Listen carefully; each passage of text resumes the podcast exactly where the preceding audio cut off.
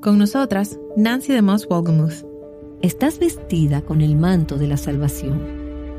No a través de obras de justicia que hayas hecho, no porque te hayas unido a una iglesia o porque seas una buena persona, o porque creas que has podido complacer a Dios o obtenido su favor con todo lo que has hecho. Has reconocido que el único medio para ser vestida con el manto de la salvación es que Dios te vista con la justicia de Jesucristo. Estás escuchando a Viva Nuestros Corazones con Nancy de Moss Wolgemuth en la voz de Patricia de Saladín. Hoy, primero de marzo de 2024.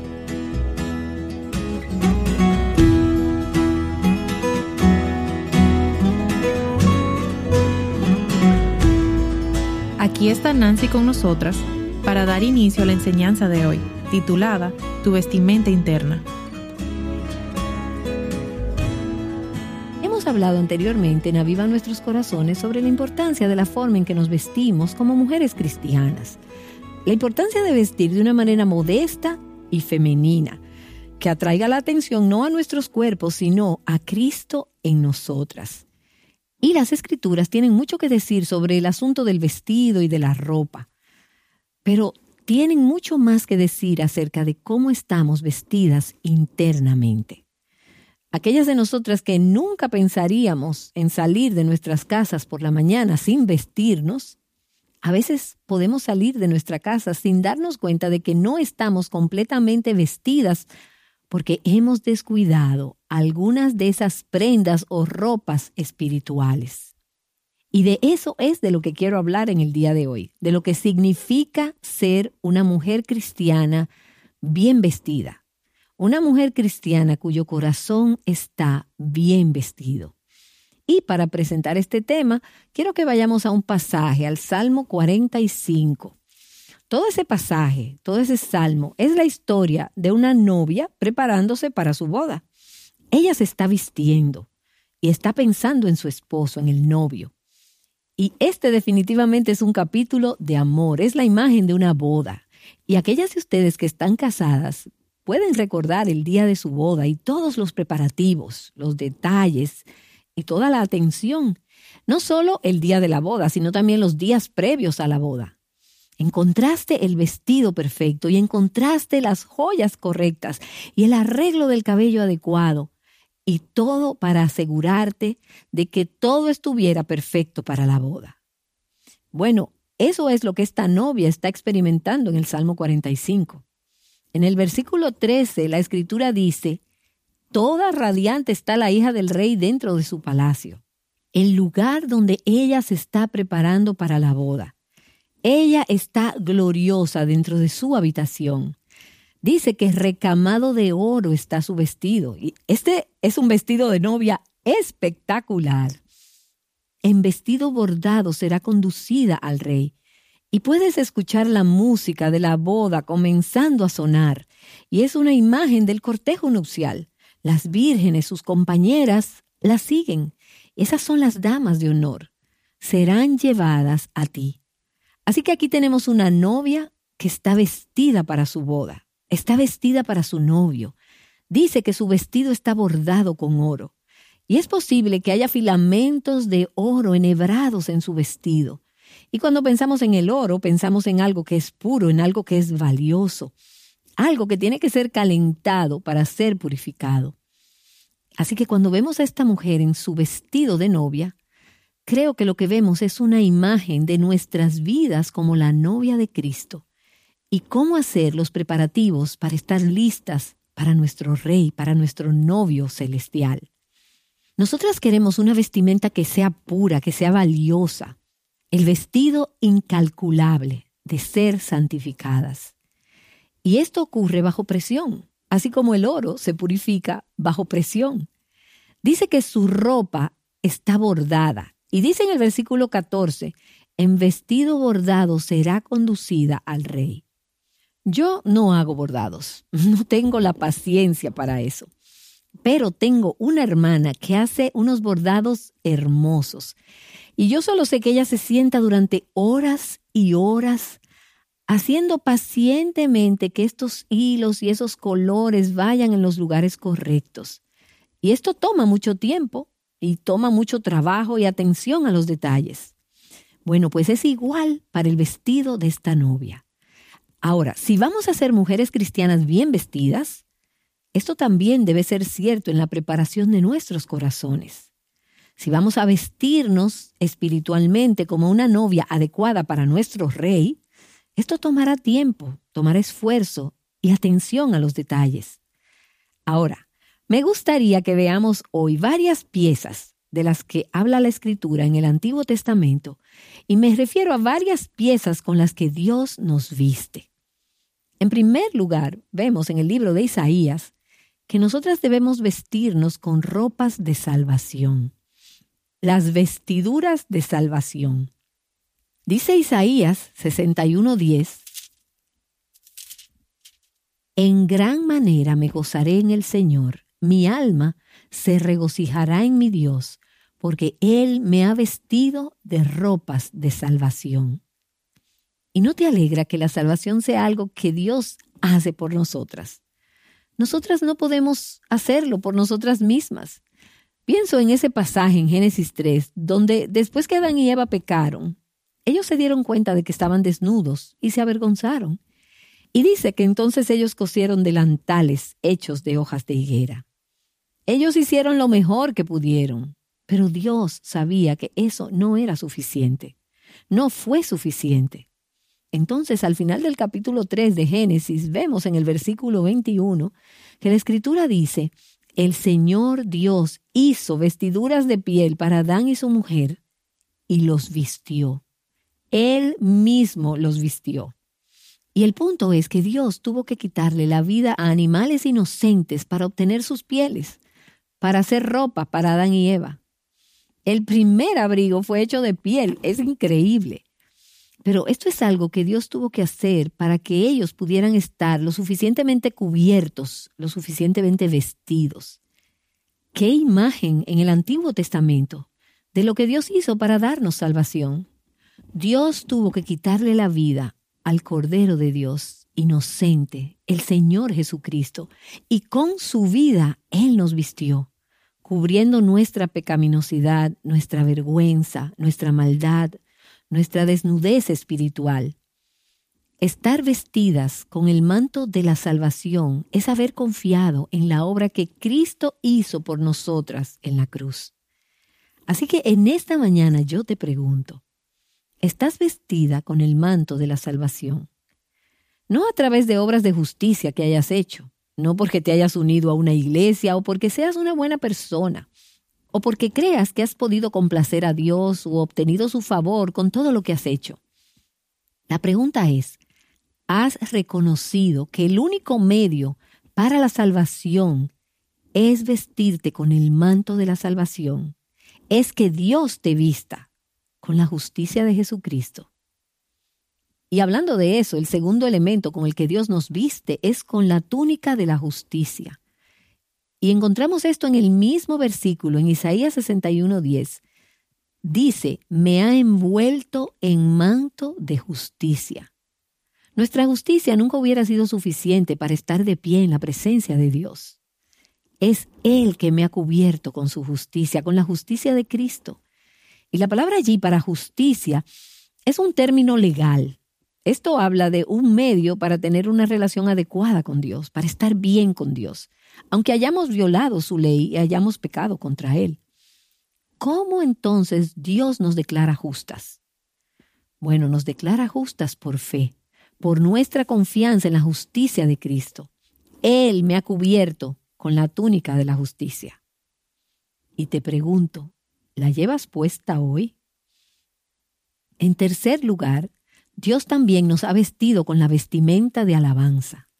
Isaías 61, ahora en el versículo 3 dice, para conceder que a los que lloran en Sión se les dé diadema en vez de ceniza, aceite de alegría en vez de luto, manto de alabanza en vez de espíritu abatido. Conozco a muchas mujeres hoy, mujeres cristianas, que llevan una vestimenta de pesadez, lucen deprimidas, desanimadas, derrotadas, y les preguntas cómo están y responden con un suspiro, con quejas, con un lamento. tienen un espíritu abatido. Y yo he estado ahí muchas veces, incluso esta misma semana. Y esto puede ser debido a muchas situaciones diferentes, a veces situaciones que suceden en la familia. Alguien me dijo esta mañana, he tenido tantos miembros de la familia que han sufrido cáncer recientemente y uno de ellos acaba de fallecer. Hay momentos en que sentimos el espíritu abatido. Pero sabes, en medio de esos tiempos difíciles, Dios puede vestirte con el manto de alabanza. Y quizás podrías decirme, bueno, sí, recibiré esa vestimenta de alabanza tan pronto como supere estas circunstancias. No, Dios quiere darte esa vestimenta de alabanza justo ahora que estás en medio de esas circunstancias. Pero eso significa también que nosotras tenemos que estar dispuestas a darle a Él nuestro espíritu abatido. Y a veces no queremos hacer eso. A veces preferimos, por extraño que suene, a veces preferimos andar deprimidas, quejándonos y viviendo bajo la presión de las cosas. Pero Dios dice, si tú estás dispuesta a darme ese espíritu abatido, a abandonarlo, yo te vestiré con un manto de alabanza. Y estar vestida con manto de alabanza significa que no voy a estar malhumorada o voy a ser egocéntrica o estar centrada en mis propias cargas, sino que voy a dejar que Dios me vista con su alabanza, con un manto de alabanza. Hay además otra prenda de vestir que Dios quiere darnos, y es la alegría. Y eso está relacionado con lo que acabamos de hablar. En el Salmo 30, y me encanta esto, en el versículo 11, dice el salmista, Tú has cambiado mi lamento en danza has desatado mi ropa de luto y me has ceñido de alegría. La ropa de luto es un símbolo de duelo, de tristeza, de arrepentimiento. Y hay momentos en que es apropiado usar ropa de luto, aún espiritualmente, tener un momento de humillación, de arrepentimiento, de quebrantamiento, especialmente cuando nosotras estamos convencidas de que hemos pecado contra Dios. Pero ¿No te alegra que después de que hemos pasado por ese proceso de arrepentimiento y de quebrantamiento, Dios regresa y nos viste de alegría? Y la palabra, esa palabra alegría, significa júbilo, gozo, placer, regocijo. Alegría. Oh Señor, tú me has vestido de alegría. ¿Viniste con esa vestimenta puesta esta mañana? El libro de Proverbios nos dice cómo Dios nos viste como mujeres con fuerza y dignidad, con fuerza y honor. Dice, fuerza y dignidad son su vestidura. Ahora bien, te preguntarás, ¿cómo conseguimos esa fuerza y dignidad?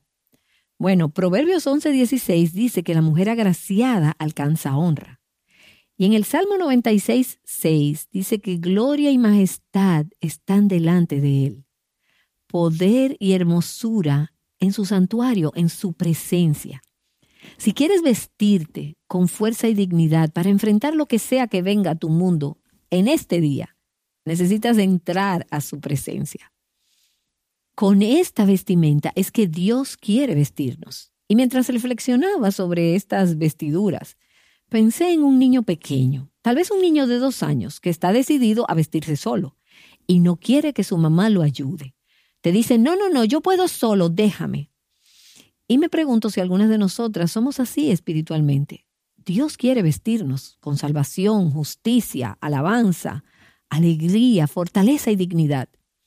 Y nosotras le decimos, no, no, no, yo quiero hacerlo yo sola, yo misma. Y Dios te dice, déjame vestirte, déjame vestirte, déjame darte lo que necesitas para tener las vestiduras de una mujer cristiana. Y hoy quiero hablarte sobre algunas de las prendas de vestir de las que habla el Nuevo Testamento. Prendas que son importantes que nosotros nos pongamos. Y mientras trabajaba en esto, en este material, esta mañana, me vinieron a la mente algunas más, pero solo quiero compartir con ustedes algunas de estas prendas y estoy segura de que hay otras más y así como quiero tener cuidado de no salir de mi casa con un zapato azul marino y otro negro, también quiero tener cuidado de no salir de mi casa sin asegurarme de que me he puesto estas piezas de vestir. De hecho, estas son prendas de vestir que debes procurar incluso si no sales de tu casa esta mañana. Y si vives con tu familia, es muy importante que estés completamente vestida con estas piezas dentro de tu hogar. De hecho, ese es uno de los lugares más importantes en el que nosotras necesitamos tener estas vestiduras, cuando estamos con las personas que mejor nos conocen. Y la primera prenda de vestir que debemos ponernos es la humildad. En la primera carta de Pedro, en el capítulo 5, versículo 5, dice, Asimismo ustedes, los más jóvenes, estén sujetos a los mayores y todos revístanse de humildad en su trato mutuo, porque Dios resiste a los soberbios, pero da gracia a los humildes. Esa palabra humildad viene de una palabra griega que significa humildad mental. Y eso tiene que ver con la forma en que tú piensas acerca de ti misma y por lo tanto con la forma en que piensas acerca de los demás. Y todo eso es el fruto de la forma en que pensamos acerca de Dios. Si pensamos en Dios como un Dios grande, majestuoso, entonces nos daremos cuenta de que nosotros somos muy pequeñas. La persona humilde se considera pequeña. Ahora, hoy en día no nos gusta esa forma de pensar, porque hacemos mucho énfasis en tener una buena autoestima. Pero creo que para la mayoría de nosotras el problema es que tenemos demasiado autoestima. Tenemos un alto concepto de nosotras mismas y Dios quiere que nos valoremos adecuadamente, que pensemos acerca de nosotras con cordura y que nos veamos como realmente somos, que veamos nuestro pecado como realmente es y que luego tengamos un sentido de dependencia absoluta de Él. Reconocer que aparte de Él, nosotras no tenemos nada y no somos nada y no podemos hacer nada. Cuando somos humildes una con la otra, eso significa que vamos a levantar a los demás, vamos a elevar a las demás, vamos a tener un alto concepto de ellas, las vamos a estimar como mejores que nosotras. Y aquí puede surgir una pregunta si estás casada. ¿Estimas a tu esposo más que a ti misma? Ahora, puede que tu esposo no sea creyente o puede que no esté caminando con el Señor, pero si tú estás vestida de humildad, tú lo elevarás a Él, lo vas a honrar, y lo vas a apreciar mucho. Y lo mismo aplica para tus hijos y para otras personas. Entonces debemos vestirnos de humildad. Y en segundo lugar, debemos vestirnos de esa belleza interior de un espíritu tierno y sereno.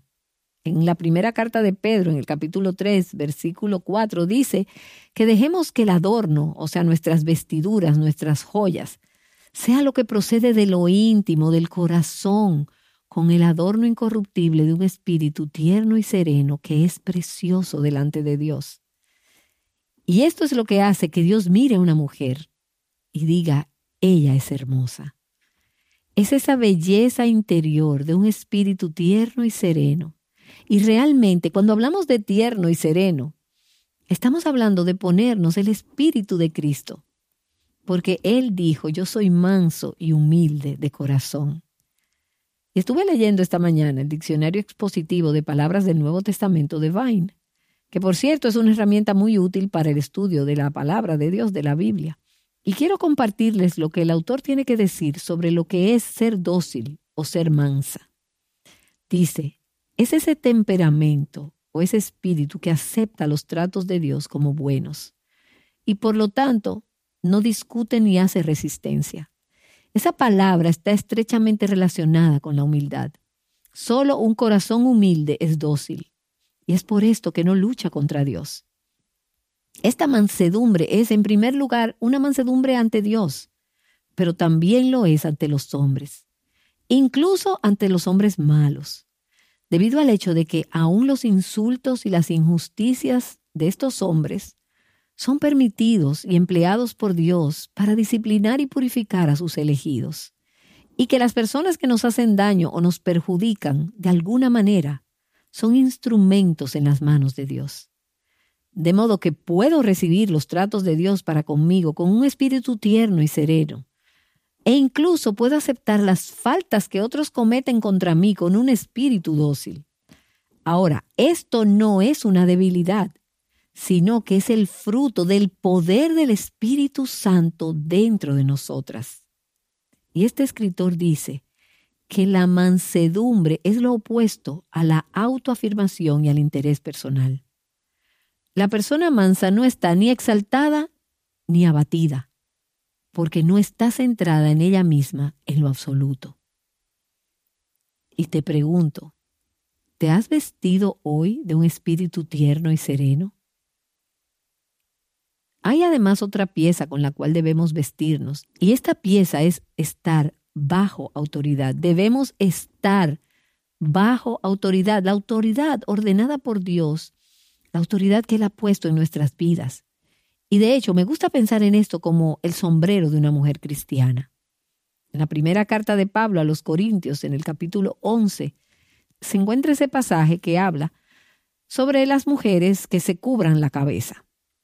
Y en ocasiones nos han preguntado sobre este tema. Ahora, no voy a abordar ese tema en este programa, pero está claro en ese pasaje que la única cobertura que una mujer debe tener y llevar en la cabeza es estar en sumisión a las autoridades que Dios ha puesto en su vida.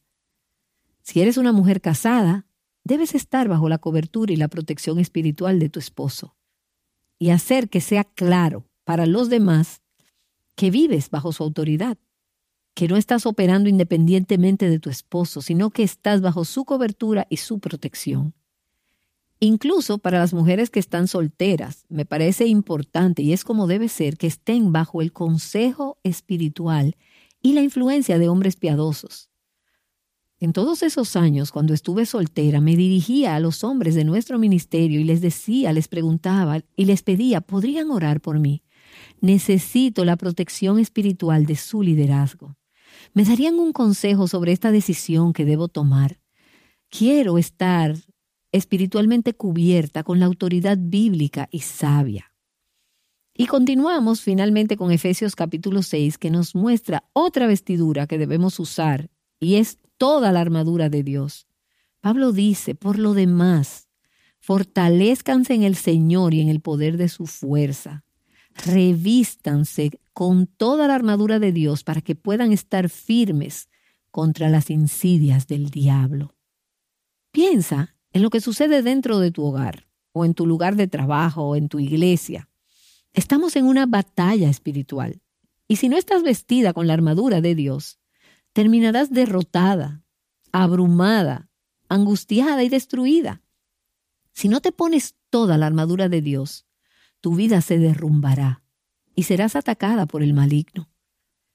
Y continuando en Efesios 4, versículo 22, se nos dice que debemos vestirnos también del nuevo hombre. Y quiero leer el pasaje. Primero dice que debemos despojarnos o quitarnos el viejo hombre, esa vieja naturaleza, esa carne que quiere hacer las cosas a su manera, que yo quiero controlar mi vida.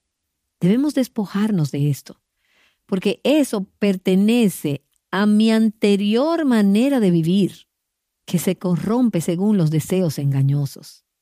Pero por otro lado, el versículo 24 dice que debo vestirme del nuevo hombre.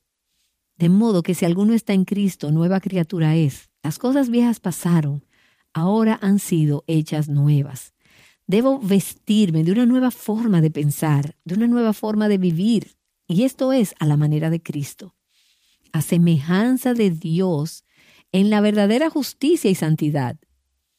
Es estar consciente de que si eres una hija de Dios, no eres la misma persona que eras antes, eres una persona nueva.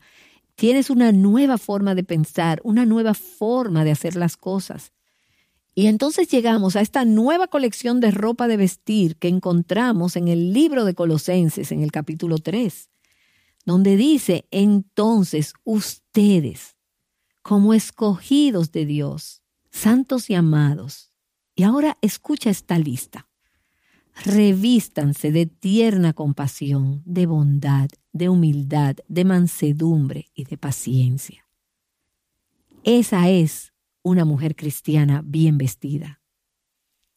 Y él continúa diciendo, soportándose unos a otros y perdonándose unos a otros si alguno tiene queja contra otro. Como Cristo los perdonó, así también háganlo ustedes. Y sobre todas estas cosas, vístanse de amor, que es el vínculo de la unidad. No puedes ser una mujer cristiana bien vestida si no amas las cosas de Dios. Si no amas a tu esposo, si no amas a tus hijos, una mujer que ama aún a las personas difíciles. Así que sobre todas las cosas, vístete de amor. Y todo lo que hacemos aquí en la tierra es solo un ensayo general. Debemos practicar, vestirnos de aquello que usaremos por toda la eternidad en el cielo. Porque la vida se trata de una preparación para el cielo. Y así hemos llegado al último libro de la Biblia, Apocalipsis capítulo 19 versículos 7 y 8. La escritura dice, regocijémonos y alegrémonos y démosle a Él la gloria, porque las bodas del Cordero han llegado y su esposa se ha preparado. Y a ella le fue concedido vestirse de lino fino, resplandeciente y limpio, porque las acciones justas de los santos son el lino fino. Y te pregunto, ¿estás lista para esa boda? ¿Eres una mujer cristiana bien vestida? Sé que tienes ropa puesta y me alegra que así sea, pero no puedo ver tu corazón y tú no puedes ver mi corazón. Así que hoy quiero desafiarte a que antes de salir de tu casa, cada mañana, tomes esta lista y te pongas estas vestiduras. Vístete de humildad. Vístete de un espíritu tierno y sereno. Vístete de sumisión a la autoridad. Que esa sea la cobertura de tu cabeza. Y vístete con toda la armadura de Dios. Vístete del nuevo hombre y vístete de amor. Y cuando te vistas con todo eso, ¿sabes lo que realmente estarás haciendo? Te estarás vistiendo de Cristo. Porque la Escritura dice, vístanse del Señor Jesucristo, vístete con Él, vístete de Él. Y entonces estarás segura de que estás bien vestida, porque estarás vestida como una verdadera mujer cristiana. Has estado escuchando el mensaje de Nancy de Moss Wolgemuth titulado Tu vestimenta interna. ¿Está tu corazón bien vestido? ¿Te estás dejando vestir con la vestimenta de Cristo?